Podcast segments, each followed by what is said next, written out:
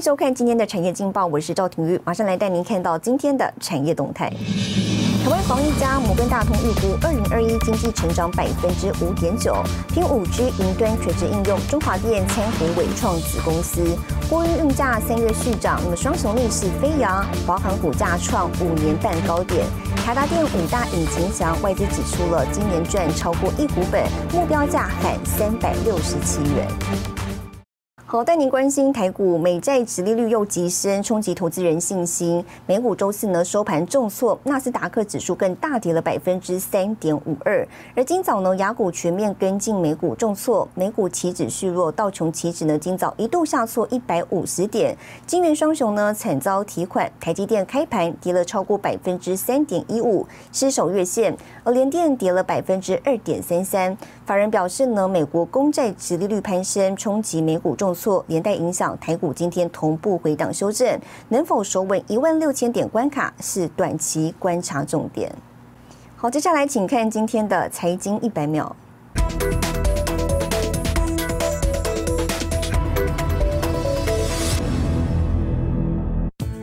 美国联准会周三公布，金融服务系统中断，造成银行、企业跟政府机构使用的关键支付系统瘫痪了数个小时。联准会发言人表示，这起事件是由涉及自动数据中心维护流程的操作失误造成的，该流程在交易时间段被意外触发，并说这是人为失误。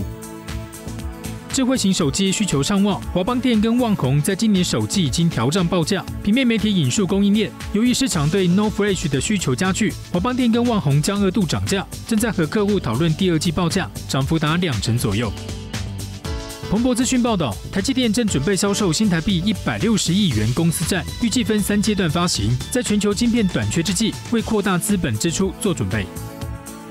特斯拉位于美国加州费利蒙的工厂传出组装生产线本周一开始暂时停工。彭博资讯报道，执行长马斯克周四在给全体员工的电子邮件中说明，原因是供应链出了问题，一些零件来不及供应，所以就借这个机会放下生产作业几天，进行设备更新与维护。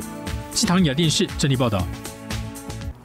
全球股市资金行情走向，或许真得密切观察。周四时间呢，市场担心通膨升温，让美国十年期公债直利率盘中突破百分之一点六，引发市场动荡。除了美国指标科技股公司遭到抛售，四大指数全面收黑，台积电 ADR 下跌百分之四点七六，台股呢也遭遇乱象，今天盘中大跌超过四百七十点。美国四大指数全面收黑。原来二十五号，美国十年期公债直利率短线一度升破百分之一点六。从去年以来，该指数一路上扬，引发华尔街忧心。十年债直利率通常反映中长期景气，代表通膨可能升温，也将提高联准会的升息几率。美债殖利率之所以这么重要，是因为它算是在我们这个很多的这个金融资产里面，算是这个无风险的这个利率的这个定价的这个基准。短时间之内哦，它一下要是走得太快的时候，呃，其实它会挤压到其他这个原先可能不显呃，包含像在股票里面哦一些个呃，我们认为可能目前看起来可能估值比较高的这个板块。多位联储会官员周四出面喊话，联储会主席鲍威尔二十五号也重申承诺，在美国经济好转之前都不会紧缩货币政策，维持目前接近零的基准利率。不过，不少分析认为，大量宽松导致的市场泡沫破裂风险正在上升，即使是温和的利率上涨信号，也影响市场。美国科技股二十五号就成为资金抛售对象，费城半导体暴跌百分之五点八，苹果、亚马逊、微软全面重挫，恐慌指数 VIX 则是大涨百分之三十五。台湾股市二十六号开低走走低，台积电重跌二十五元，加权指数早盘大跌三百五十七点二五点，贯破一万六千一百点。哦，那当然也是白那过去一段时间其实已经呃今年来其实已经涨了不少。哦，那所以其实我想，接下来乔治说，几率可以在这边稳住哦，甚至是说开始往下降的话，哦，那其实很有可能这个股市只是稍微回档一下而已。啊，那所以其实我想，大部分的国家可能不会马上呃直接考量到这个升息的选项，哦，而是可能会先做这个，方案像是以美国或欧洲这边来讲，是不是开始开始缩减这个购债规模？哦，它会是一个比较渐进式的一个过程。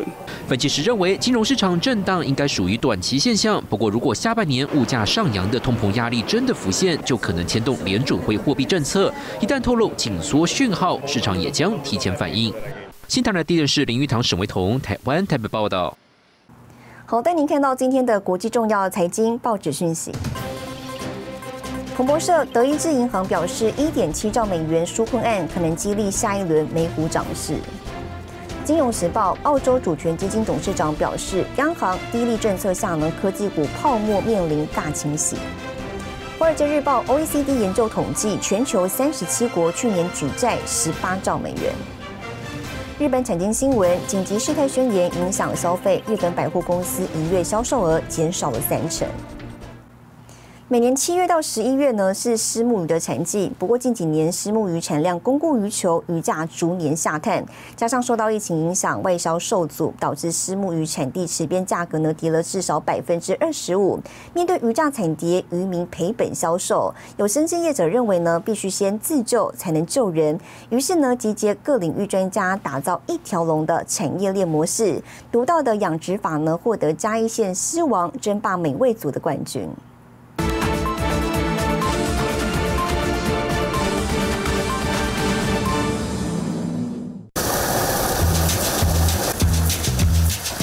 民忙着捕捉虱目鱼，这是每年七到十一月台湾鱼塘常见的景象。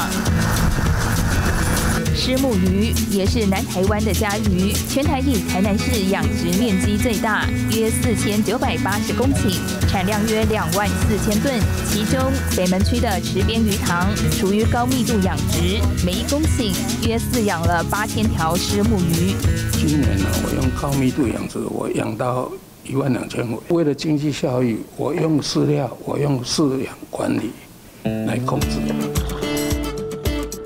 要饲养出肉质鲜美的虱目鱼，其实并不容易。虱目鱼是一年一收，而且不耐寒。如果水温过低，会造成大量死亡。包括鱼塘周围的环境、吃的饲料等，每个环节都必须靠人工细心照顾与定期检查。